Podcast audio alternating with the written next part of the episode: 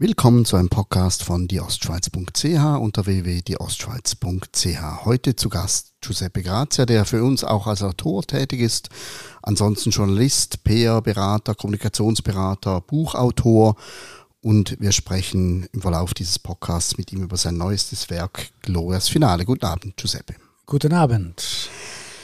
Es ist natürlich ähm, eine Kardinalsünde, die PG. Wir sprechen heute Abend über ein Buch, das ich noch nicht gelesen habe. Ich habe das heute bekommen von dir signiert für meine Freundin, die zufällig Gloria heißt. Besten Dank dafür. Aber ich habe das Buch noch nicht gelesen. Ist das ein Problem oder? Es ist ein großer Fehler. Da ist dir was entgangen. Es ist ein äh, Buch über das Showbusiness. Und es geht um die Menschen als Augenfutter, heißt es an einer Stelle im Roman. Das äh, Showbusiness, was die Menschen zum Augenfutter degradiert oder zum Produkt degradiert. Und wir machen das ja alle mit. Das ist ja heute modern, dass man sagt, ich beute mich selber aus. Und damit meine ich, ich verwirkliche mich. Aber die Selbstausbeutung funktioniert ja eigentlich schon, wenn man Selfies macht und dann überall sich prä präsentiert und auf dem Teller. Und die Show, äh, die Casting-Show, die Talentshow, um die es in dem Roman geht, ist für mich so ein bisschen ein Sinnbild für unsere Gesellschaft. Eben, Gesellschaft, gutes Stichwort. Ich, ich lese da Gloria, ist die jüngste Finalistin der europaweiten Castingshow Eurostar oder Eurostar und so weiter. Das klingt nach Gesellschaftskritik, die böse Dieter Bohlen-Generation und so weiter. Ist das ein schweres Buch, das, das uns alles das madig macht, was wir eben mögen, so die, die Dieter Bohlen-Generation? Ja, überhaupt nicht. Nein, es ist ein, äh, ein Thriller, es ist ein Rächer eine Rächer-Story und äh, es ist sozusagen High Heels und Waffen auf der Bühne, auf Hochglanz getrimmt. Und wir, ich hatte großen Spaß beim Schreiben, weil es ist einfach cool, wenn man eine junge Frau hat, die wirklich äh, das Zeug hat, zurückzuschlagen. Du magst Waffen und Verfolgungsjagden und Action und es knallt und tut. Das war schon in früheren Werken so ein bisschen. Was, was ist dein Problem? mein Problem ist, ich möchte auch unterhalten. Ich möchte die Menschen unterhalten und ich möchte ihnen zeigen, hey, du kannst auch eine spannende Story äh, lesen und du musst dich nicht langweilig langweilen. Also Bücher sind nichts Langweiliges. Ich möchte, die, dass die Leute lesen in erster Linie. Ich sehe aber meinen Kindern, dass immer weniger gelesen wird. Und ich mache mir Sorgen, dass die Leute nur noch Videos schauen und nur noch äh, sozusagen das wandernde Bild äh, irgendwie zu den Menschen spricht und nicht mehr das Wort. Und deswegen möchte ich Bücher so gestalten, dass man wieder Freude hat beim Lesen. Und ich sage immer, wenn, ich habe das schönste Lob, was ich bekommen habe die letzten Monate, ist äh, eine Frau, die mir geschrieben hat, sie, das Buch liest sich quasi von allein, es war gar nicht anstrengend. Und dann dachte ich, jawohl, so muss das sein. Für mich war es unheimlich anstrengend, das so hinzukriegen, dass es nicht mehr anstrengend ist für den Konsum. Und äh, wenn die Menschen merken, Bücher machen Spaß, habe ich doch mein Ziel erreicht. Aber diese im Casting-Show, das ist etwas, da, da sprechen unsere Kinder, die im ähnlichen Alter sind, so ein bisschen drauf an und dann wird noch geschossen und so weiter. Ist das deine, dein, dein Einstiegstrick, um Leute zum Lesen zu bewegen, die sonst keine Bücher anfassen würden, aber es versteckt sich mehr dahinter, oder wie muss ich mir das vorstellen? Ach, ich bin einfach so. Ich, ich selber bin so. Ich, ich schaue gerne Netflix, ich schaue, schaue gerne spannende Geschichten, ich habe gerne Action und gleichzeitig habe ich gerne intellektuellen Tiefgang und wahrscheinlich mischt sich dann beides, wenn ich schreibe, irgendwie. Ich, hab, ich kann das auch nicht psychologisch mich selber da. Ich müsste zum Psychiater mal ihn fragen. aber ich finde, Bücher schreiben ist günstiger als zum Psychiater zu gehen, also schreibe ich einfach lieber alles auf. Aber bei dieser Story Story hat mich vor allem eins beschäftigt. Ich habe mit meiner Tochter immer wieder äh, äh, Eurovision Song Contest geguckt, weil sie das gern hat. Ich würde das freiwillig ja nie schauen. Und dann aber während dem Gucken habe ich mich wirklich gefragt, was passiert eigentlich mit den Leuten, die, äh, die total äh, wieder verschwinden. Also man muss sich das mal vorstellen. Du hast einen Moment lang Millionen von Menschen äh, Aufmerksamkeit auf dich und am nächsten Tag bist du nichts mehr. Nichts.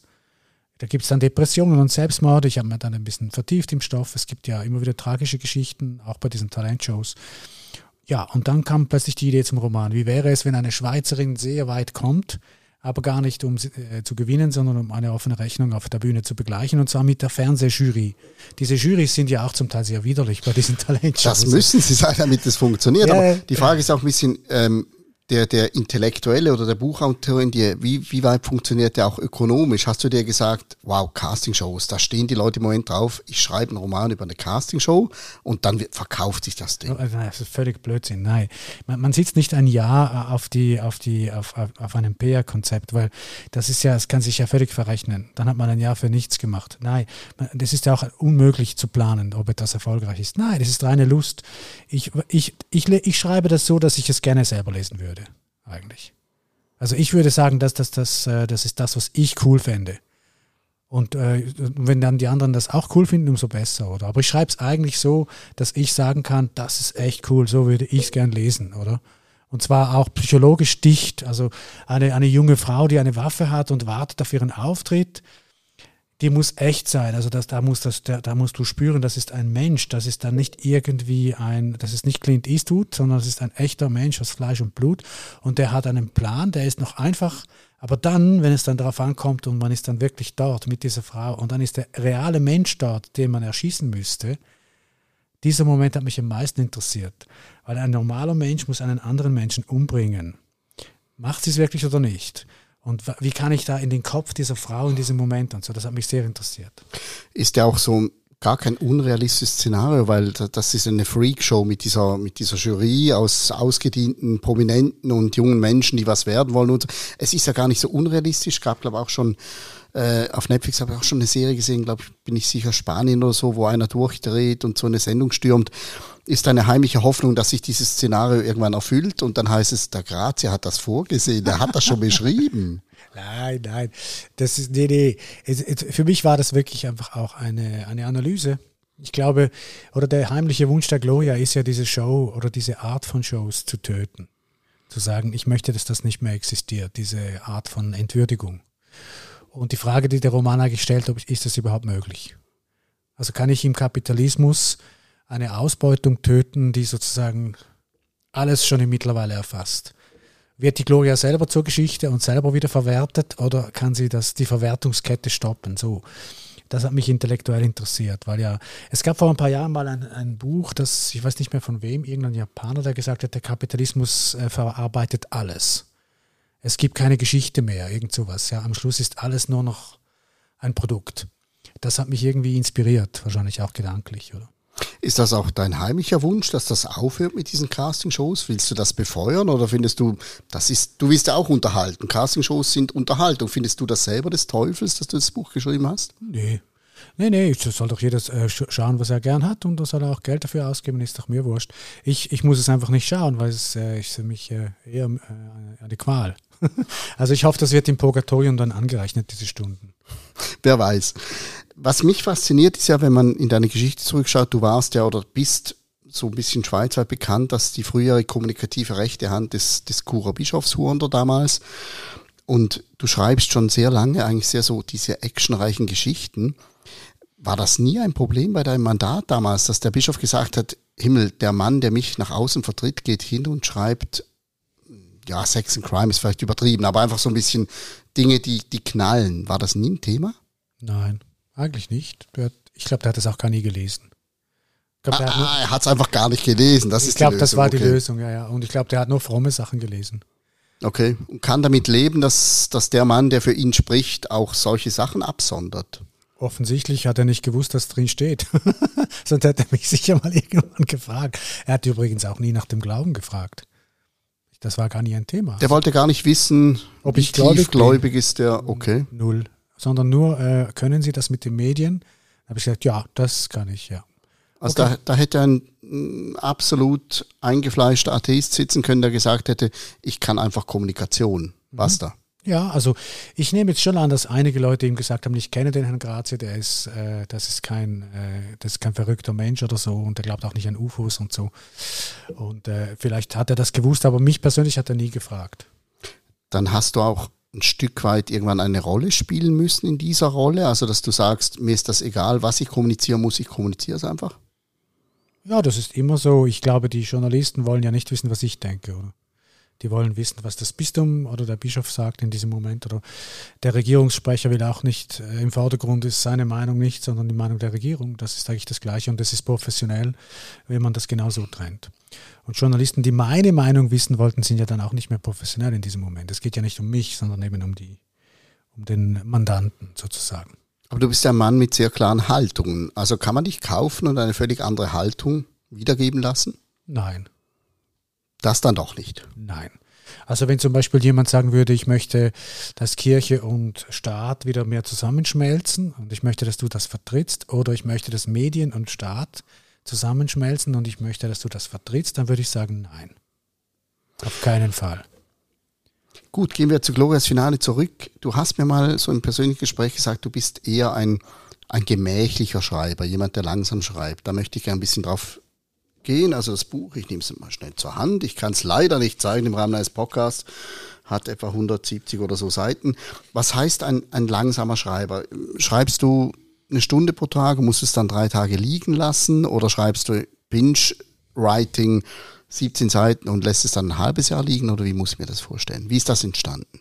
Also es ist so bei mir, ich arbeite, wenn ich schreibe an einem literarischen Text, arbeite ich vier Stunden ungefähr, drei bis vier Stunden äh, pro Tag, wenn ich dann dazu komme, wirklich.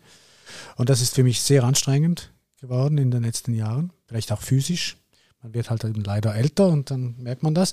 Und dann, äh, das ist wirklich ein Kampf, äh, ein Schauplatz des Kampfes mit jedem Satz. Also je, jede Seite ist ein, ein, ein Kampf. Und ähm, das hat sich immer mehr verstärkt die letzten Jahre.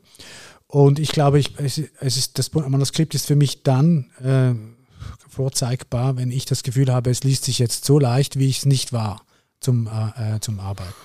Also ein bisschen, ich vergleiche es ein bisschen mit der Sportwelt. Wenn ein Tänzer äh, leidet, bis er seine Tanzkombination hat und dann geht er am Schluss auf die Bühne und die Leute denken, das kann ich auch. Das sieht super leicht aus. Man sieht nicht mehr all diese Stunden des Schweißes, dann ist gute Arbeit geleistet. Und ich glaube, beim Text ist es ähnlich. Also ich glaube nicht an Texte, die aussehen, als wären sie aufwendig gemacht. Das ist dann schlechtes Handwerk. Der ähm, äh, äh, wie heißt der, der argentinische Denker ähm, Davila, genau, Gomez Davila sagt, wer seine Sätze nicht foltert, foltert seine Leser. Finde ich einen sehr guten Satz. Das heißt, jeder Satz, den ich, dem ich in diesem Buch begegne, der ist von dir 30 Mal durchgekaut und auf einzelne Adjektive und Adverbien und so weiter. Ja. Das, das klingt anstrengend. Also ich schreibe auch und, und ich sage immer, es kommt aus dem Bauch und wenn es passt, passt Und wenn es nicht passt, dann wird es auch in tausend Versuchen nicht passen. Das siehst du völlig anders. Du, vielleicht bist du ein Genie und ich nicht. Nee, nee, nee, das, nee, nee. das kann man, man, kann, man kann es immer verbessern. Die Frage ist nur, man verbessert es und vielleicht finde ich drei Tage später, es ist ja gar nicht besser geworden. Das gibt es auch, das Phänomen des, der Verschlimmbesserung. Diese Erfahrung musste ich auch durchleiden. Äh, inzwischen aber habe ich das Gefühl, habe ich so viel Übung, dass ich ungefähr weiß, wann ich aufhören muss. Aber ich weiß genau, wenn ich mich zu lasch behandle, also ich bin sozusagen von Natur aus ähm, eher schnell zufrieden mit mir. So, von Natur aus. Ich bin nicht jemand, der sich selber quält. Das ist einfach nicht meine Natur. Und dann weiß ich, wenn ich das beim Schreiben anwende, dann mache ich zu wenig. Also ich muss mich sozusagen fordern. Es gibt ja Menschen, die von Natur aus zu streng mit sich sind. Und die müssen eher lockerer werden, vielleicht einen Joint rauchen und dann schreiben oder so. ich nicht. Ich muss von Natur aus mich eher fordern. Und dann kommt was Gutes dabei raus. Ein direkter, klarer Stil. Und dann muss ich ein bisschen schleifen und machen. Und, und bis ich merke einfach, es gibt immer noch eine Möglichkeit, es noch einfacher zu machen. Noch sanfter, noch direkter, noch luftiger. Und bis ich das Gefühl habe, jetzt ist es so einfach wie möglich, auch dramaturgisch gemacht. Also ich arbeite vor allem auch beim Aufbau sehr intensiv. Ich überlege mir genau, wann welche Szene kommt. So Mindmap-mäßig quasi. Ja, und, und vor allem, wann weiß der Leser, was der, die Figur nicht weiß, damit die Spannung nicht, nicht äh, nicht, äh, nicht verschwindet. Und wenn ich jetzt, wenn ich Feedbacks höre, man kann das Buch nicht mehr weglegen, das funktioniert, das zieht dich rein, dann weiß ich ja genau. Das liegt eben am Aufbau, das liegt gar nicht an der, Stra an der Sprache. Und, das, der, und ja. der, Hitchcock, der, Hitchcock, hat ja mal gesagt, wenn äh, Suspense ist ja, wenn die Leute äh, auf der Leinwand weniger wissen als der Zuschauer. Und das mache ich hier auch so. Ich mache das bei allen Büchern so. also die Leser wissen mehr als die Protagonisten und deswegen ist es spannend. Das heißt, du hast von Anfang an genau gewusst, wie sich diese Geschichte entwickelt, hast dich nicht von Gefühlen leiten lassen, sondern hast quasi eben mindmap-mäßig das Ganze niedergelegt und dann noch geschrieben. Nein, nein, nein, es ist nicht geplottet. Ich weiß nur die Ausgangslage und dann unterwegs entwickelt sich das sozusagen fließend. Also ich, ich fahre sozusagen mit der Ausgangslage los. Also da ist diese Frau, es sind zwölf Stunden vor dem Finale. In zwölf Stunden gucken 55 Millionen Menschen zu und sie äh, hat ist die einzige Kandidatin von drei Finalistinnen, die keine Angst hat zu verlieren, weil sie gar nicht gewinnen will, sondern sie will eine Rechnung begleichen vor 55 Millionen Zuschauern. Das ist die Ausgangslage. Und jetzt kommt irgendwann eine Rückblende. Sie muss ja kommen, weil ja wir wollen wissen, warum, was, welche Rechnung. Ja? Und da kommt die Vorgeschichte und dann weiß ich so nach 20 Seiten, wann muss ich unterbrechen, damit ich wieder zurückkomme ins Studio, damit es nicht, dass die Spannung nicht abreißt und so. Und das entwickelt sich nach und nach. Ich weiß zu diesem Zeitpunkt nicht, was passiert auf dieser Bühne. Ich weiß zu diesem Zeitpunkt auch nicht, ob überhaupt etwas passiert und wie der Schluss sein. Ich habe keine Ahnung. Und ich glaube auch nicht daran äh, an geplottete Geschichten. Sogar Stephen King hat mal gesagt, wenn er hätte mal ein geplottetes Buch geschrieben, das sei furchtbar geworden. Und er ist der Überzeugung, wenn er nicht weiß, wie es ausgeht, weiß es der Leser auch nicht. Und deswegen, ich halte mich auch da an. Ich glaube, dass das, das auch für mich zumindest zutrifft. Wobei man muss sagen, jeder arbeitet anders. Ich habe Leute getroffen, die arbeiten komplett geplottet, deren Bücher aber gut sind. Also man kann nicht sagen, es gibt so viele Methoden, ja. Also bei mir funktioniert das einfach nicht. Es wäre auch wahnsinnig langweilig, ehrlich gesagt. Und da muss man sich darauf verlassen, dass es funktioniert. Hast du Testleser? Gibt es Leute, die du dem zuerst aussetzt, bevor du das weiterschickst? Ja, das ist meine Frau. Und was qualifiziert sie für dich? Sie ist meine Frau. Gut, okay. Das, ja, das ist das schon mal genügt. sehr viel, genau. Aber so als Testleser, du, wenn, wenn sie gefangen ist in der Story, sagst du, das funktioniert auch da draußen. Genau. Also sie ist der Durchschnitt quasi, der, der, der Leserdurchschnitt, oder? Ja. Sie hat einfach, sie ist, sie hat einen unglaublichen Instinkt sie merkt, ja, jetzt da möchtest du wieder irgendwie ein Sprachspieler, also vergiss es, oder? Kill your darlings. Oder sie merkt sofort, ja, aber das warst du mit dem Herzen ja nicht wirklich dabei, oder? Also bei dieser Szene, das war jetzt so. Oder was, ich glaube dieser Person nicht, dass sie verliebt ist in dieser Szene. Oder ich glaube nicht, dass sie betrunken ist. Ich glaub's dir nicht. Und dann gehe ich zurück und arbeite, bis ich es glaubt, oder? Okay, das ist praktisch, was man mit einer Hochzeit alles, alles hinkriegt. Du hast gesagt, ja, Sprachspiel zu viel und so weiter. Du hast vorher ein paar Mal gesagt, einfach, einfach, einfach, Dinge runterbrechen, einfach. Also ist das dein Geheimnis so einfach wie möglich? Also, Entschuldigung, ich frage jetzt ganz platt, schreibst du für Deppen? ich möchte einfach den, den Lesegenuss äh, so groß wie möglich halten. Der Hitchcock hat mal gesagt, ein, viel, ein guter Film muss wie eine Torte sein wunderbare Torte mit verschiedenen Stockwerken. Und niemand hat sagt, oh nein, ich möchte jetzt keine Torte. Man kann sich vielleicht manchmal nicht leisten aufgrund der, des Energiehaushaltes, aber jeder hat gern Torten. So, oder? Und das, es muss ein Genuss einfach sein, ja. Ein guter Text muss ein Genuss sein. Und bei mir ist es so, ich, ich, ich kann nicht so schreiben, dass es von Anfang an ein Genuss ist. Ich muss hart arbeiten, dass ich das Gefühl habe, jetzt kann man es genießen.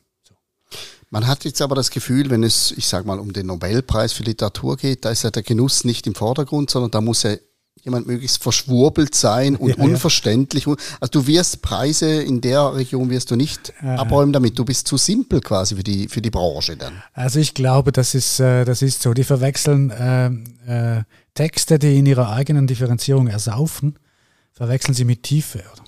Es ist einfach eine tragische Verwechslung. Ja. Tiefe ist nicht etwas Kompliziertes. Tiefe ist meistens sogar sehr unauffällig irgendwo. Der Dürremacht hat mal gesagt, wenn der Literaturbetrieb äh, aus Literaturbetrieb besteht, muss man dort Kunst machen, wo man sie nicht mehr vermuten könnte, zum Beispiel bei einem, in einem Krimi. Und da, ich, da bin ich ganz bei ihm. Also, und und äh, der Film ist zum Teil, Filme sind zum Teil viel tiefer als diese ganzen Nobelpreisträgergeschichten. Und man muss dazu sagen, man, politisch muss man auf der gleichen, also muss man links sein oder man muss ein Linker sein, sonst kriegt man überhaupt nie einen, einen wichtigen Preis in der Literatur. Also ich, da disqualifiziere ich mich ja eh schon, da ich nun leid, leider, leider nicht mehr links bin. Ich wäre ja so gerne ein, ein Marxist geblieben, aber leider, äh, also mein Geist ist halt irgendwie, hat sich davon entwickelt und ja, da kann ich halt nichts dafür. Es ist eine Art Behinderung. Keine Preise für Giuseppe Grazia in diesem Fall, vom, vom Establishment zumindest nicht, jedenfalls. Nein. Also das bedeutet auch ein bisschen, ähm, du, du schreibst am Establishment vorbei und sagst, ich will, dass es dass einfach lesbar ist und der Rest ist mir egal. Ja. ja Aber Verkaufszahlen sind dir nicht egal. Ja gut, ich meine, ich bin glücklich, wenn es sich gut verkauft. Das letzte, äh, der letzte Feind über die, die Vatikanverschwörung, das war ein Bestseller in der Schweiz. Da war ich natürlich glücklich. Ich muss sagen, äh, ich habe es nicht erwartet, weil ich dachte, ja gut, Vatikan und so. Und dann gibt es ja all diese Dan Brown-Geschichten. Aber natürlich, äh, äh, es, ist nicht, es ist nicht so erfolgreich wie die richtig großen angelsächsischen Autoren. Das, solche Zahlen haben wir leider nicht. Aber das ist in der Schweiz eh schwierig. Was, was bedeutet ein Bestseller in der Schweiz? Das bedeutet nicht, dass du dich auf die, die Yacht zurückziehen kannst Richtung Südsee oder so. Das, das passiert nicht, nehme ich an. Das wäre nur ein Bestseller in den USA, ja. Aber leider ist es nicht auf Englisch erschienen bis jetzt. Ich glaube, der deutsche Markt ist einfach zu klein. Das ist ganz, ganz einfach zu klein. Und wenn man Englisch schreibt oder Chinesisch oder Spanisch, das sind große Märkte. Das wäre natürlich cool, aber das ist nun mal nicht meine Sprache. Ja. Du bist weder links noch Amerikaner, darum wirst du nie reich. Das ist eine tragische Geschichte. äh, aber, aber trotzdem, wenn man, wenn man dann so schreibt und zum Beispiel mal die Stunden zusammenrechnet, wenn du sagst, du, du schreibst ja sorgfältig, du das, das darf man nicht auf die Stunde runterrechnen, was du schreibst. Wenn, wenn du dir dann die Einnahmen anschaust, nehme ich an. Nee, also wenn ich das so ökonomisch anschaue, dann wäre es so strohdoof zu schreiben. Es ist doch dumm, oder? Also wenn ich alle meine Stunden zusammenrechne, die ich für meine Bücher aufwende, und die würde ich sozusagen HSG-mäßig in eine Firma investieren, wäre ich Multimillionär, Multimilliardär vielleicht sogar. Warum macht man es? Ist es das ja. Gefühl, ich latsche in eine Buchhandlung und da liege ich, oder was ist es? Nein, es ist das, ich kann nicht anders. Das ist ganz einfach eigentlich. Ja. Es gibt eine wunderbare Geschichte dazu von Camus, dessen Verleger äh, Gaimar berühmter französischer Verleger, hat immer Briefe bekommen von Leuten, die Manuskripte geschickt haben und da stand als Begleitbrief immer, sagen Sie mir, ob das Manuskript gut ist, sonst höre ich auf zu schreiben. Und Gaimar hat immer die gleiche Antwort zurückgeschrieben. Wie? Sie können verzichten auf das Schreiben und Sie zögern? Weil natürlich, wenn du nicht schreiben musst, bitte tu es nicht. Das ist eh mühsam und das bringt dir in der Regel kein Geld. Manchmal bringt es ein bisschen Ruhm, aber erst wenn du tot bist, also es bringt nicht viel. Man, wenn man muss schreiben oder man muss nicht schreiben. Ähnlich wie beim Malen wahrscheinlich, bei Musik machen und so. Ich glaube, das ist ein innerer Drang und äh, ja, ja. Gut, das ist jetzt so ein bisschen bescheiden. Du hast das Glorias Finale ist bei Nagel und Kimche im angesehenen Verlag erschienen. Würdest du auch diesem Drang hin, dich hingeben und diesem Trieb, diesem Inneren und Schreiben und wissen, es wird nie irgendwo erscheinen? Ich, ich habe vier Romane in der Schublade, die nie erschienen sind. Die sind seit zehn Jahren nicht erschienen und an denen habe ich ja gearbeitet, genauso wie in allen anderen. Wusste nicht. Ich habe immer weitergeschrieben. Ich habe während zehn Jahren nichts veröffentlicht. Während zehn Jahren hat kein Verlag mich genommen zehn Jahre lang und ich habe nicht einen Tag aufgehört zu schreiben. Also Woran hat es gehapert damals? Wahrscheinlich war, weil ich katholisch äh, für die katholische Kirche PR gemacht habe. Es ist eine, zumindest ist die zeitliche Korrelation auffällig. Zwischen 2007 beim ER8, mein erstes Mandat äh, für die katholische Kirche, bis 2016 oder 2017 war das praktisch unmöglich. Dann nur kleine Verlage, jetzt Nagel und Kimpje, nachdem ich nicht mehr äh, das Bistum Chur vertrete. Also das hat schon einen Zusammenhang wahrscheinlich. Aber es, es ist einfach so, wenn man nicht links ist und dann so gebrandet wie ich als nicht linker gebrandet, dann ist es schwierig in der Szene, ja. Also, aber das ändert nichts an meinem inneren Schreibdrang. Also man wird rausgekegelt aus der Branche, weil man falsch gelagert ist, quasi. Absolut, ja. Also das richtige Parteibuch muss man haben. Das ist ganz einfach. Das sieht man eigentlich an, an, am Betrieb selber, also an den Buchhandlungen sieht man es und an den Preisen, die verliehen werden, an wen das verliehen wird. Und man sieht es an den Feuilletons. An den Feuilletons sieht man es auch gut. Also welche, welche Leute werden im Feuilleton überhaupt besprochen? Also ich meine jetzt wirklich regelmäßig besprochen. Und da kann man von zehn äh, Leuten, ob das jetzt Frauen oder Männer sind, spielt gar keine Rolle, kann man im deutschsprachigen Raum sagen, da sind sicher acht Linke darunter. Die anderen sind linksliberal vielleicht. Vielleicht gibt es mal einen Konservativen als böse Figur, oder, die man dann auch mal bespricht, oder aber dann natürlich, um sie zu kreuzigen, das ist klar. Und äh, die meisten aber versucht man zu ignorieren. Und erst wenn sie dann wirklich wahnsinnig erfolgreich sind und irgendwie Millionenauflagen, und dann kann man sie nicht mehr ignorieren, dann muss man sie natürlich besprechen, aber natürlich verreißen. Ist klar. Ist auch Werbung quasi. Ist, aber Ver Verriss ist auch gut. Also genau. Ich nehme ich nehm alles. Also ich bin offen für alles. Ein guter Verriss bringt auch viel Geld in der Regel dann. Aber das Problem ist ja, dass man einfach ignoriert wird und ich habe auch von erfolgreichen Autoren gehört, wenn sie, wenn sie Blickkolumnisten mal waren, sind sie dann auch nicht mehr im Feuilleton plötzlich. Was du ja auch warst. Ja, ich, ich, ich bin doppelt gestraft. Ja. Katholisch und dann noch im okay. Blick. Sehr aussätzig, genau. ich könnte dir jetzt Verschwörungstheorie vorwerfen, wenn du sagst, ja, politisch gelagert. Aber es hat natürlich was, ist mir aufgefallen, die CA Media Blätter haben ja vor wenigen Tagen so eine, so eine Publikation hervorgebracht, die, die, die 50, glaube ich, die 50 bedeutendsten Intellektuellen in der Schweiz. Und da waren so Leute wie Lukas Bärfuß drin und so weiter. Heißt der Lukas? Ja, ja. Genau. Und ich kann ja nichts lesen von dem. Ich, ich, ich hänge ab, wirklich. Aber er ist offenbar unglaublich bedeutend und, und, und intelligent und ich weiß nicht was. Muss man Bücher schreiben, die kein Mensch lesen will, aber die richtige Einstellung haben. Also, und dann kauft man, kaufen es die richtigen Leute und haben es zu Hause, aber keiner liest. Also liest du Dinge, die man gerne lesen würde, aber man darf nicht, weil du falsch liegst. Also ich lese, ich lese, was ich lese, ist das, was ich liebe zum Lesen. So, im Moment sind es die Klassiker seit ein paar Jahren, weil die Klassiker sind einfach umwerfend. Das ist wie äh, ein, ein Schluck Wasser aus einem Glas, was du sonst nicht mehr kriegst. Das ist ja alles so banal geworden heute. Also ich lese gerade Madame Bovary, da gibt es eine Passage, wo erklärt wird, warum diese arme Frau sich langweilt mit ihrem Landarzt, mit ihrem Mann, der ist Landarzt. Und sie langweilt sich, geht dann fremd und so, das ist die bekannte Geschichte von Madame Bovary. Aber die Erklärung in einem, in, auf einer Seite ist, weil wie nennt der, der Autor das? Die Konversation des Mannes war flach wie ein Gehsteig, auf dem Allerweltsgedanken hin und her defilieren oder auf und ab. Ein wunderbar, es gibt auf jeder Seite zwei, drei solche Perlen Sätze, die man heute gar nicht mehr liest, wunderbar. Oder? Und dann ist man natürlich sofort bei dieser Frau. Weil wer möchte mit einem Menschen leben, dessen Konversation flach wie ein Gehsteig ist und aller Weltsgedanken. Natürlich muss sie ausbrechen, ausbrechen. Und dann kommt die Liebe und die Leidenschaft. Das ist ein wunderbares Buch und es ist kein Wunder, dass das erfolgreich war und auch ein Skandal zu seiner Zeit, ein Riesenskandal. Ja, und solche Bücher liebe ich, wenn ich sie selber lese. Was, die, was diese Preise anbelangt und diese modernen äh, linken äh, eben komischen Texte, diese sperrigen Bücher. Ich verstehe es nicht ganz. Ich habe das Gefühl, das hat mit dem Betrieb sehr viel zu tun und wenig mit den Lesern. Dass der Betrieb sozusagen nur noch sich selber eigentlich abbildet und à la macht. Ähnlich wie in der, in der bildenden Kunst wo man ja auch nicht mehr weiß, ist das jetzt jemand, hatte die Putzfrau den Kübel vergessen oder ist es eine Installation? Genau. so Boys-mäßig, ja. Fettfleck am Boden. Ja, ja, und du denkst, ist das jetzt, muss uns putzen oder muss man es auszeichnen? Du weißt es nicht. Auf jeden Fall, ja, es scheint mir in der Literatur ähnlich zu sein, aber das hat ja keinen Bestand. Das ist ja auch alles äh, äh sozusagen äh, zu Tode subventioniert und leer und hohl. Und ich werfe das nicht mal vor, man kann auch langweilige Onanistenkunst machen, ist mir wurscht. Aber was ich wirklich vermisse, sind die mutigen, äh, die mutigen Sachen, also die mutigen Texte, oder? Die, wo, die sich wirklich mit dem Mainstream anlegen. Ja, also mit dem linksgrünen Spießer anlegt, der jetzt ein Drücker ist im Moment überall.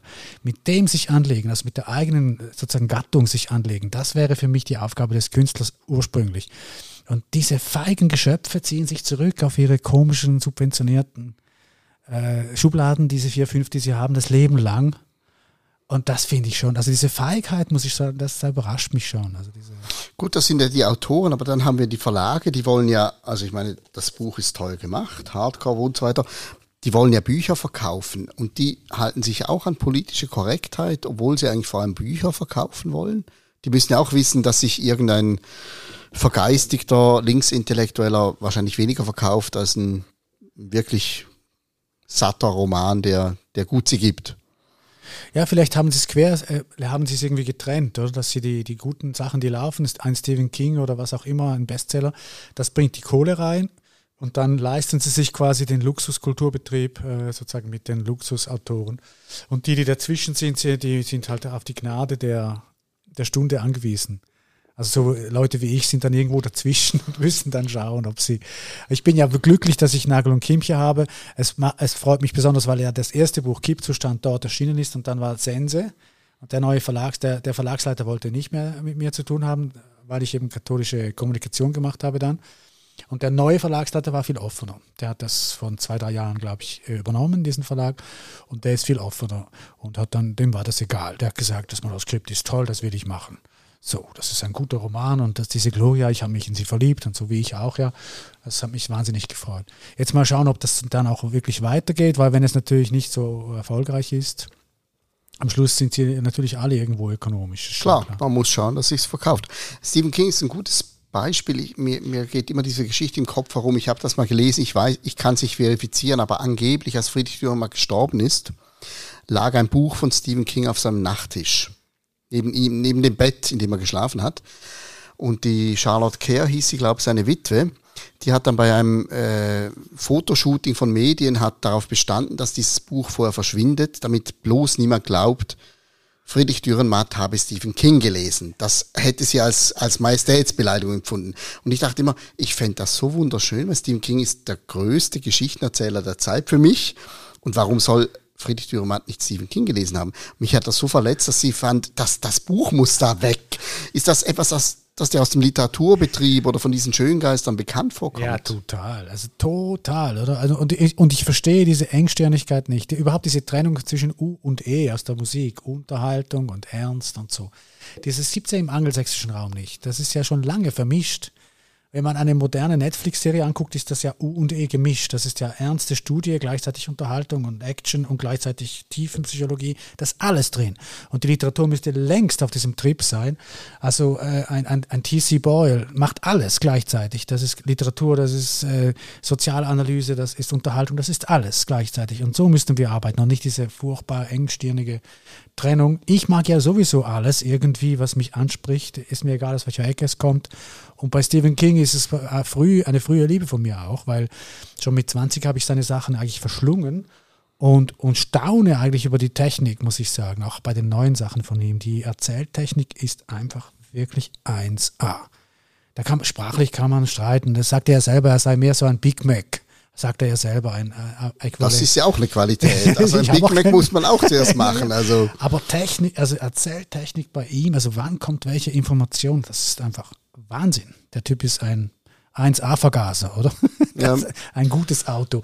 Aber das merkt man ja, wenn man selber schreibt und aufbaut, merkt man das ja sofort. Und ich erinnere mich, mein Schlüsselerlebnis war bei, bei uh, Salem Slot, gibt es eine Sequenz, wo der, die Hauptfigur mit dem Auto in die Stadt kommt und dann fährt das Auto an einem Lastwagen vorbei und der Lastwagen fährt zum Marston, fährt zum Marstonhaus, ein wichtiges Haus im Roman.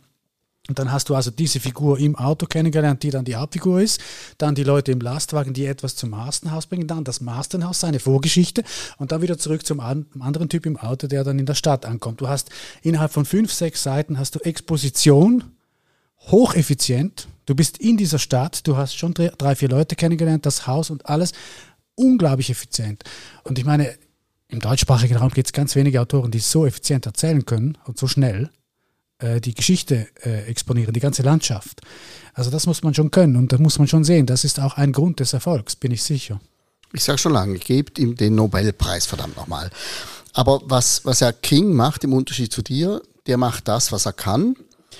Und Du hast zum Beispiel mit dem das therapeutische Kalifat, hast du eigentlich ein Buch vorgelegt, das sich mit den mit, mit äh, großen gesellschaftlichen Fragen auseinandersetzt, mit der Meinungsfreiheit, mit der Einschränkung der Meinungsfreiheit, mit dem mit der politischen Korrektheit und so weiter. Und dann gehst du hin und schreibst wieder einen Actionroman. Also du bist so ein bisschen weder Fisch noch Vogel.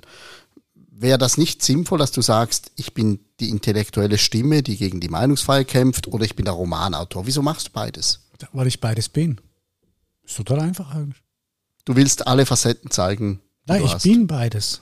Ich bin tatsächlich. Das heißt aber nicht, dass man beides zeigen muss. Du könntest ökonomisch sagen, ich will jetzt zur intellektuellen Stimme der bürgerlich-konservativ liberalen äh, Bevölkerungsgruppe werden. Und ich schreibe nur noch Bücher, die sich um das drehen, beispielsweise. Das ist wie langweilig. Für dich selbst. Unendlich langweilig. Nein, so ein Leben. Nein, nein. du willst das nicht. Okay. Nein, das ist ja furchtbar langweilig. Nein, ich bin beides. Ich bin der Typ, der gerne intellektuelle Analysen macht und auch versucht, das zu teilen und auszustrahlen und zu sagen, hey, das ist meine Sicht, schaut mal, passt auf, dass die Freiheit ist in Gefahr und so. Und gleichzeitig aber der Typ, der am Abend gern Netflix guckt und das dann nachher auch irgendwie mit äh, Litage verarbeitet. Ich bin beides, das ist so. Und ich habe beides gern, ich liebe beides und ich hoffe, dass das beides auch schön bleibt, weil sonst ist es ein langweiliges Leben.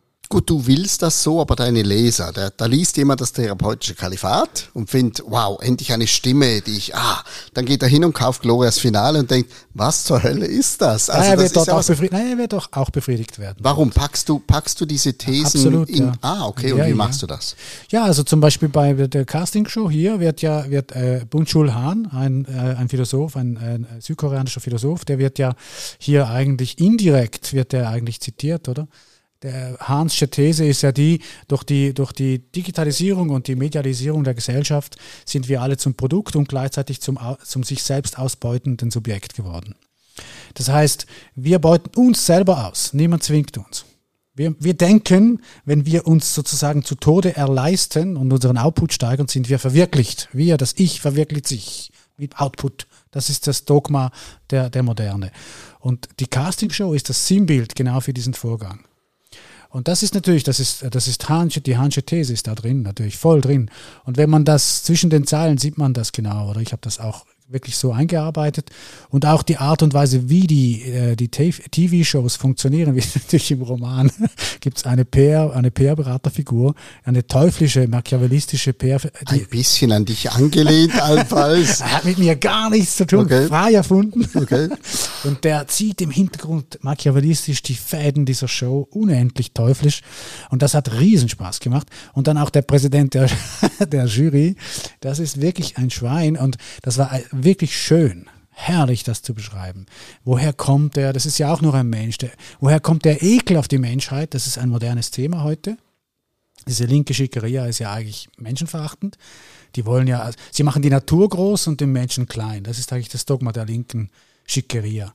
Also passt auf das Klima, auf die Natur, auf die Gefühle und so weiter. Aber Humanökologie, also der Mensch, das Menschenrecht, der Mensch als, als Krone der Schöpfung, alles vorbei. Tschüss. Die Affen haben mehr Rechte eigentlich. Das sieht man auch an der Genderpolitik. also man muss die biologische, äh, die biologische Familie beim Bauernhof ist sehr wichtig, biologisch, sauber getrennt. Beim Menschen möglichst künstlich, möglichst im Labor und mit viel Gummi und Chemie. Also das ist, also die Humanökologie zählt gar nichts und die Umweltökologie zählt alles. Und das ist alles da drin. Das ist alles da drin. Diese Art von Menschenverachtung ist auch drin.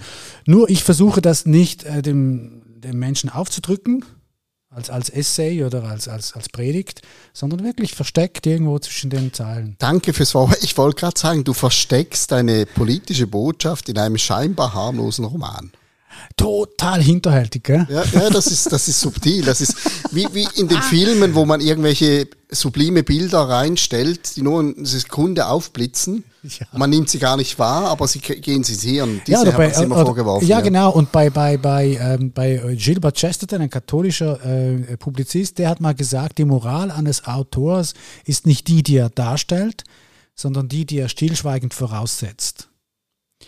Und jetzt kann man sich bei jedem Autor, den man mag, fragen, welche Moral setzt ein Autor stillschweigend voraus. Auch wenn wir jetzt über Stephen King gesprochen haben, wo er was in seinen meisten Büchern setzt er voraus, dass der Mensch, wenn es darauf ankommt, auf ihn Verlass ist eigentlich.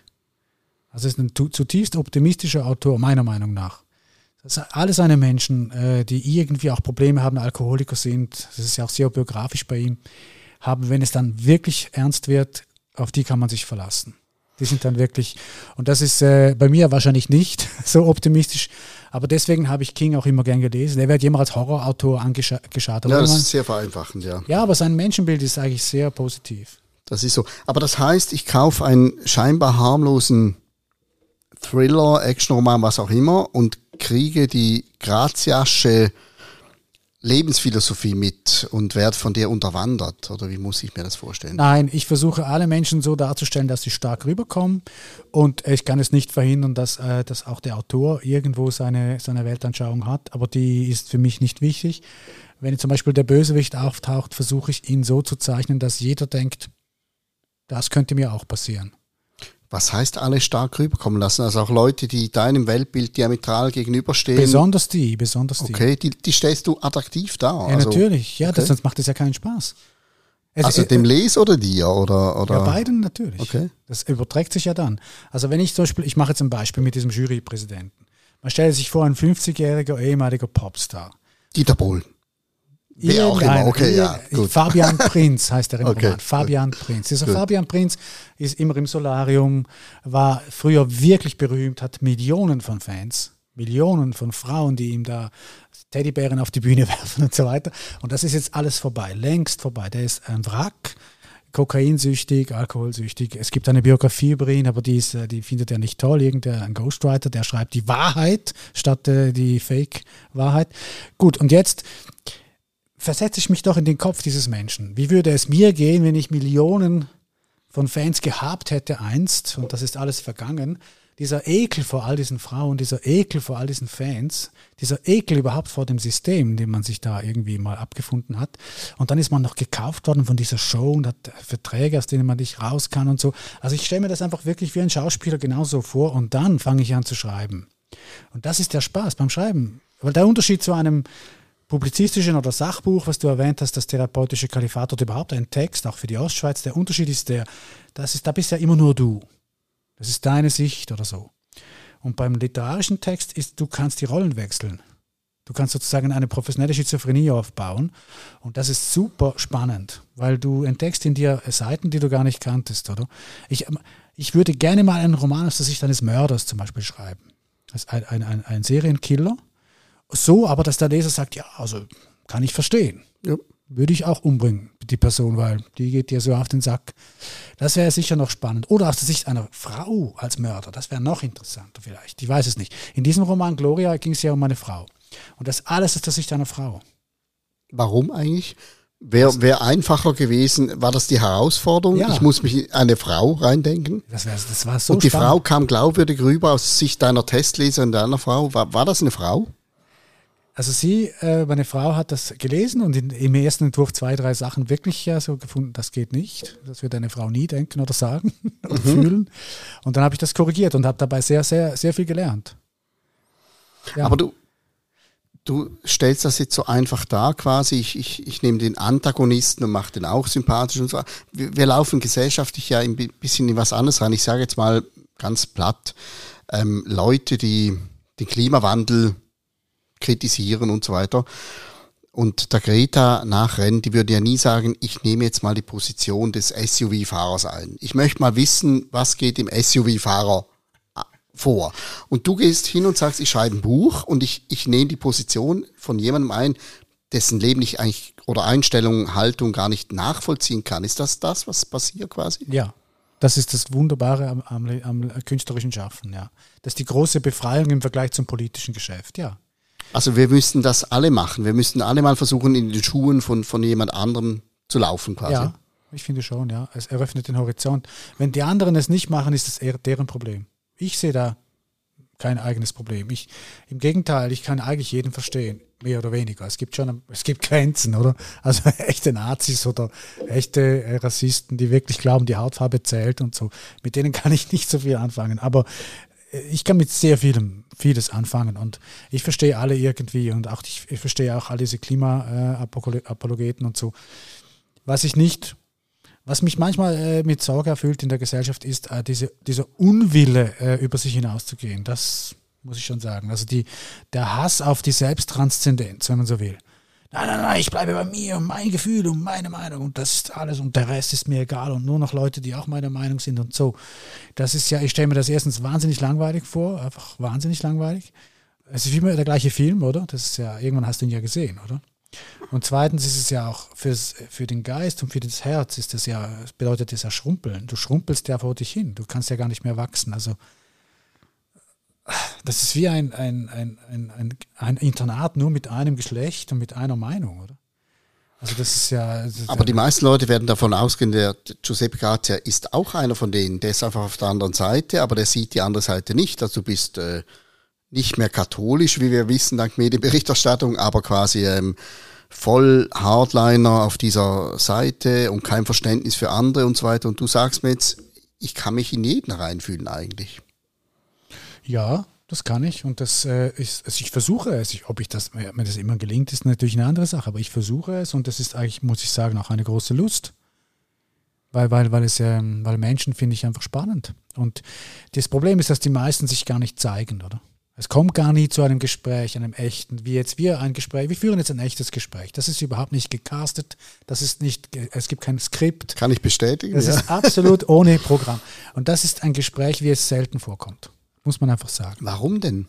Warum ich, machen das Leute heute nicht mehr? Ja, man müsste die Leute eben fragen auf der Straße, Sie, warum führen Sie, wann haben Sie das letzte Mal ein echtes Gespräch geführt? Ich glaube, es gibt es gar nicht mehr.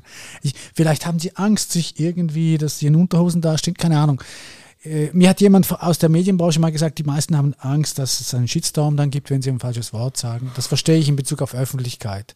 Aber ich meine im Privatumfeld, äh, beim, keine Ahnung, beim, beim äh, wenn man sich trifft äh, bei einem Ge Geburtstagsfest oder, oder irgendwie beim Flohmarkt, da, da zwei, drei Worte wechseln, alles nur noch unpersönlich, alles nur noch ganz vorsichtig abgeschliffen, ja nicht gefährlich äh, Aussagen. Ich verstehe es nicht, muss ich sagen. Das ähm, ist eine Verarmung. Eine Verarmung. Wie sieht das bei dir privat aus? Du hast eine Familie, du hast eine Frau, du hast Kinder, wohnst in der Stadt St. Gallen, hast ein Umfeld, die werden nicht alle gleich ticken wie du. Gibt es da diese Gesprächskultur, dass du zu einem hinsitzen kannst und der sagt, du, ähm, Gott kannst mich kreuzweise und Kirche sowieso und der Grazia hockt da und, und kommt da ein Gespräch in Gang oder gibt es ein Problem? Ja, also die meisten meiden mich jetzt inzwischen, ja, ja. Also seit ein paar Jahren eigentlich. Sagt er ganz ohne Emotionen.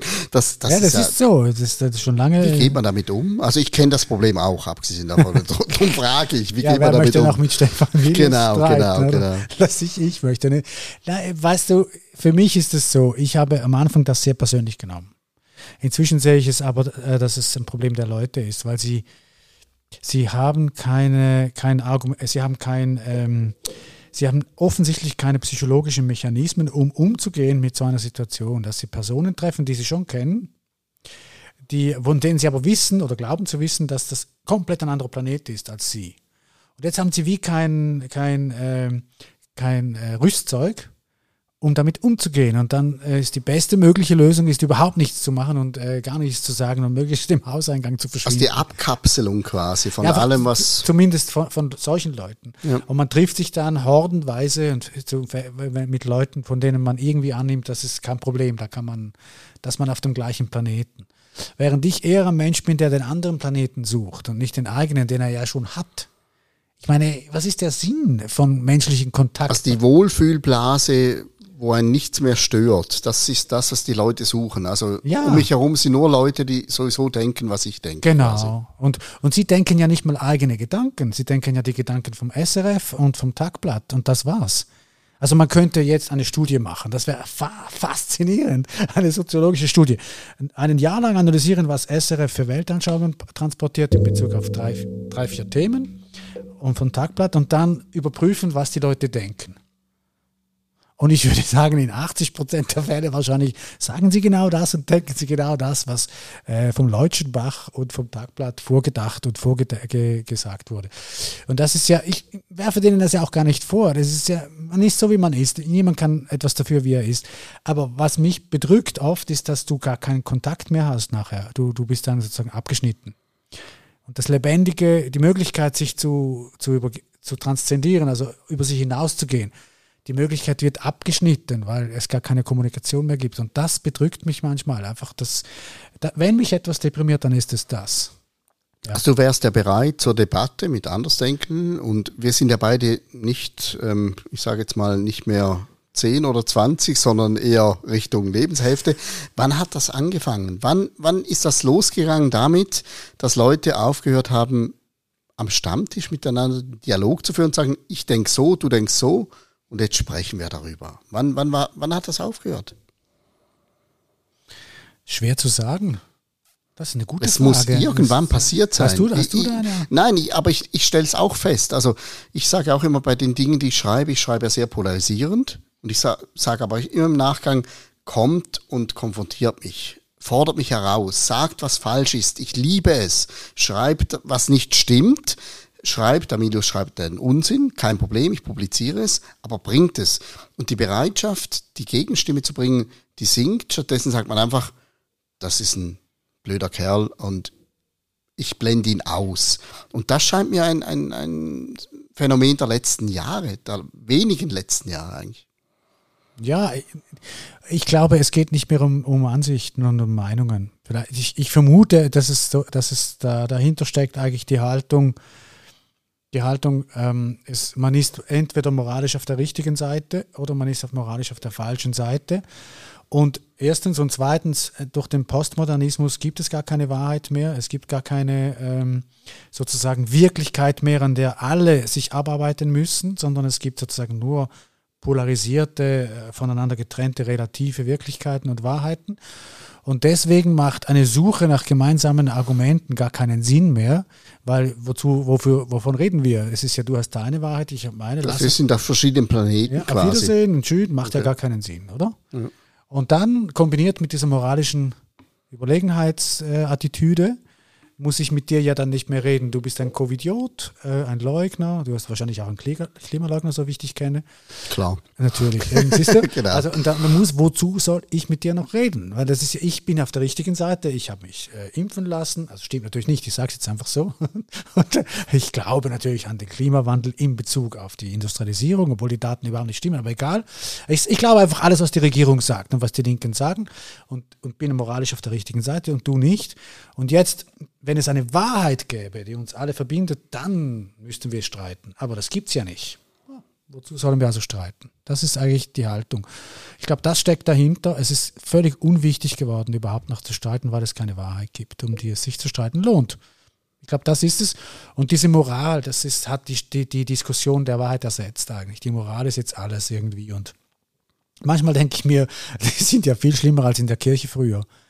Weil da konntest du beichten und dann war alles wieder verziehen. Heute, wenn du einmal eine, eine falsche Aussage machst, wirst du jahrelang damit konfrontiert. Es gibt kein Erbarmen. Es gibt kein Erbarmen. Es ist erbarmungslos, oder? Und dann frage ich mich schon, ja, also doch lieber katholisch, oder? Weil da kannst du wenigstens beichten und dann ist alles wieder gut. Und spannender Aspekt. Ich bin vor 30 Jahren oder 25 Jahren aus der Kirche ausgetreten und habe gedacht, ich habe das Dogma abgelegt und heute stelle ich fest, es gibt viel mehr Dogmen als früher. Früher gab es ein Dogma, das war gut oder mehrere, die Kirche, die Armee, der Papst, okay, das war in der Schweiz das Dogma. Und heute gibt es viel mehr Dogmen, an die man glauben müsste, also ja, ja. und die man einfach unvoreingenommen übernehmen muss, um überhaupt noch mitzuspielen. Ja, das stimmt, ja. Der Chesterton, auch wieder, schon wieder der Chesterton hat mal gesagt, er, has, er mag diesen Begriff des Heiden, äh, des Atheisten nicht. Weil in der Regel ist es so, dass Leute, die nicht mehr in die Kirche gehen, nicht keinen Glauben mehr haben, sondern etwa ein halbes Dutzend Religionen. Also das ist eben, das ist der Normalfall, weil du hast dann eine Supermarktreligion, du kaufst dir das Zeug irgendwie zusammen, ein bisschen grün, ein bisschen Gender, ein bisschen Regenbogenfarbe, ein bisschen noch dies und so und am Schluss hast du dein Zimmer, dein neues religiöses Zimmer. Und ich sage immer, dass die gefährlichen Leute sind die, die, die nicht wissen, dass sie auch Dogmen haben. Die, die es wissen, sind gar nicht gefährlich, sie wissen es ja und dann wissen sie auch die Grenze. Also. Aber die meisten sagen ja, das habe ich, habe ich doch nicht, ich habe gar keine Weltanschauung, ich bin total offen, oder? Und dann weißt du, das ist gefährlich, das ist ein Fanatiker, oder? Also quasi mit einem Hardcore Opus Dei-Mitglied kann ich umgehen, weil ich weiß, der kommt dort her, das glaubt er und das ja. ist seine Haltung. Aber die Leute, die heute so tun, als wenn sie Free Floating quasi, ich glaube an nichts, die, die haben viel die größere Botschaft quasi als andere. Es ist ihnen einfach nicht bewusst, oder? Das, der Opus Dei-Mitglied kann auch gefährlich sein, wenn es ihm nicht klar ist, dass er ein Opus Dei-Mitglied ist. Ja. Aber wenn ihm total klar ist, das ist ein Glaube und wenn man diesen Glauben an Gott nicht hat, also das heißt, wenn es keinen Gott gibt, ist das alles obsolet. Ja. Mit dem kann man gut reden. Aber wenn ich jemandem begegne, der sagt, es gibt keine Wahrheit und es gibt überhaupt keine, es ist alles Fiktion und es ist überhaupt alles, äh, alles, was mit Wahrheit befrachtet wird, ist falsch und faschistisch und so weiter, dann sage ich ihm, ja gut, aber den Satz, den du jetzt gerade gesagt hast, empfindest du doch als wahr. Also es gibt eine Wahrheit quasi. Ja, ich empfinde es als wahr. Okay, für alle wahr oder nur für dich wahr? Ja, für alle. Dann sage ich, es ist eine objektive Wahrheit, die du jetzt aufstellst wie erklärst du dir diesen Widerspruch? Und dann sagt er, ja, was hat das mit meinem, mit meinem Satz zu tun? Sag ich, ja, alles. Ein Mensch, der glaubt, es gibt keine Wahrheit, schweigt. Weil es lohnt sich ja gar nicht zu reden. Und ich erinnere mich auch sehr gefährlich an einen Neurologen, der mal gesagt hat, in einem Vortrag in Wien gesagt hat, ja, es ist alles chemische Reaktionen im Gehirn, es gibt keine Freiheit, der Mensch ist ein komplizierter Affe und da gibt es nur biochemische äh, sozusagen Reaktionen und äh, Freiheit ist eine Illusion. Und dann äh, nach diesem Vortrag bin ich zu ihm hingegangen und habe gesagt, Herr Professor, Sie gehen ja, Sie machen ja viele Reisen in ganz Europa mit dem Vortrag. Wieso machen Sie das, äh, wenn Sie glauben, dass wir unfrei sind? was hat das mit meiner Theorie zu tun? Wieso fragen Sie diese Frage? Und dann sage ich, ja, ganz einfach, weil Sie, Sie gehen ja zu den Menschen und äh, versuchen sie zu überzeugen, dass sie nicht frei sind. Ich gehe nicht zu einem Baum und versuche ihm klarzumachen, dass er nicht frei ist, weil das macht keinen Sinn. Der Baum bleibt als ein Baum und äh, ob ich mit ihm rede, macht keinen Sinn. Also das ist, das ändert ihn nicht. Aber Sie gehen zu chatten um die Welt und versuchen Subjekte, die offensichtlich frei sind, zu überzeugen, dass sie es nicht sind. Sonst, weil wenn sie nicht frei wären, müssten sie den Vortrag nicht hören. Also sie widersprechen ihrer eigenen These durch ihr Leben. Das der, fand er nicht lustig. Der, ich, ich hatte, was hat das mit meiner Theorie zu tun? Okay. Doch, was sagen Sie da? Das hat doch gar nichts mit nichts zu tun. Also dann merkst du, das sind Leute, die nicht reflektieren über ihre eigene dogmatische Voraussetzung. Also von daher, ich finde solche Leute viel gefährlicher, weil die sind dann die, die in der Talkshow auftreten mit der Wissenschaft und der objektiven, faktischen Rationalität und kommen dann auf dich los und sagen dir dann, du, du Hinterwäldler, du äh, Dogmatiker, du Fanatiker, ja, während sie unglaublich fanatisch auf ihrem Standpunkt bestehen. Ohne es zu merken. Ohne es zu merken, ja. Deswegen, ich versuche immer herauszufinden, merkt jemand, woher er kommt. Das ist das Erste, was ich versuche. merkt er, was seine Anschauungen sind. Also die, merkt er seine Denklandschaft, seine, Erklär seine Prägungen und so weiter. Auch bei Autoren, ich versuche sofort herauszufinden, äh, hat er Quellenangaben, gibt er an, ist er jetzt eher auf Seite von Kant oder eher auf Seite von Platon und so weiter. Und dann kann, kann man ihn irgendwann einschätzen, oder? Heute ist es modern, überhaupt nichts mehr offenzulegen, irgendwas als alles für sich selber zu erklären und so, auch Zitate nicht mehr offenzulegen, habe ich gemerkt, das ist bei den modernen Philosophen zum Beispiel, was ich auch sehr bedenklich finde, weil man dann nicht mehr sagen kann, aha, jetzt wissen wir, woher der kommt und so. Beim Hahn ist das zum Beispiel nicht so, der sagt Heidegger, Kant, das weiß man dann, Heidegger, Kant und so. Kann man dann auch wieder kritisieren, aber man weiß dann, welche Tradition. Oder? Man kann es einordnen quasi. Man kann es ja. einordnen, ja, ja. Genau. Wir haben unglaublich viele Themen angesprochen, die eine, nach einer Vertiefung schreien, machen wir auch gerne mal. Ich habe ja heute Abend wirklich ähm, das Thema Corona großflächig umgangen, weil äh, das wollen wir ja nicht, weil das ist ja bei uns omnipräsent. Aber sehr vieles von dem, was du, was du gesagt hast, das spielt natürlich in diese, in diese Frage rein, in den Dogmatismus, in das Glauben oder, oder quasi eine Überzeugung vertreten, die einem vorgegeben wird, etc. Das holen wir gerne mal nach. Aber als Schlusswort, ein Werbespot. Warum soll ich Glorias Finale kaufen? Wenn man gerne liest und gerne äh, eine starke Frauenfigur hat, die wirklich äh, das Showgeschäft von innen erlebt und äh, wenn man gerne einen Blick hinter die Kulissen wirft mit dieser jungen Frau, und versucht, offene Rechnungen zu begleichen, wenn man gerne solche Geschichten hat. Es ist eine Frau aus dem Sekondo-Milieu, Schweizer, eine Schweizerin aus dem Sekondo, übrigens aus Rorschach stammend, also gar nicht weit weg von St. Gallen. Das ganze Sekondo-Milieu wird beschrieben, weil das ja mein Milieu ist. Und sie steigt also auf zum Superstar eigentlich in diesem Roman und ist wirklich eine tragische Geschichte auch im Hintergrund äh, mit Missbrauch und so. Aber am Schluss eben doch äh, etwas, äh, eine große sozusagen Reinigung passiert. Und wenn man das gerne hat, wenn man gerne solche spannende Geschichten hat mit äh, lebensnahen Frauenfiguren, dann ist das sicher ein Buch, das man. Und es ist so geschrieben, das kann ich versprechen, dass es Spaß macht zum Lesen. Du sagst, ähm, Blick hinter die Kulissen. Warst du an Talkshows? Bist du hingegangen und hast dir das reingezogen? Mehrmals. Wo jetzt genau? Ja, überall, wo ich konnte, wo ich, wo man mich noch reingelassen hat. Ich darf jetzt nicht offenlegen und ja. so. Ich habe auch ein Buch, äh, ein sehr gutes Buch kann ich empfehlen, die Casting-Gesellschaft. Ja. Über ein Interviewband mit verschiedenen Produzenten und so. Und das hat mir auch sehr geholfen, äh, die Leute zu kontaktieren und so. Das hat, äh, hat wirklich Spaß gemacht. Und ich war überrascht, wie, wie äh, abgeklärt und abgezockt das Geschäft ist. Also wie auch, auch geskriptet auch die Sachen sind. Also dass diese Jurymitglieder ja gar nicht frei sind. Sie müssen ja Rollen spielen eigentlich. Das haben wir alle geahnt, aber jetzt sagt er uns das noch so genau. Gut, die Kaufempfehlung von die Ostschweiz ist Glorias Finale von Giuseppe Grazia in jedem guten Buchladen oder online zu haben. Und an dieser Stelle vorläufig besten Dank für das Gespräch und bald wieder eine neue Auflage. Vielen Dank. Danke.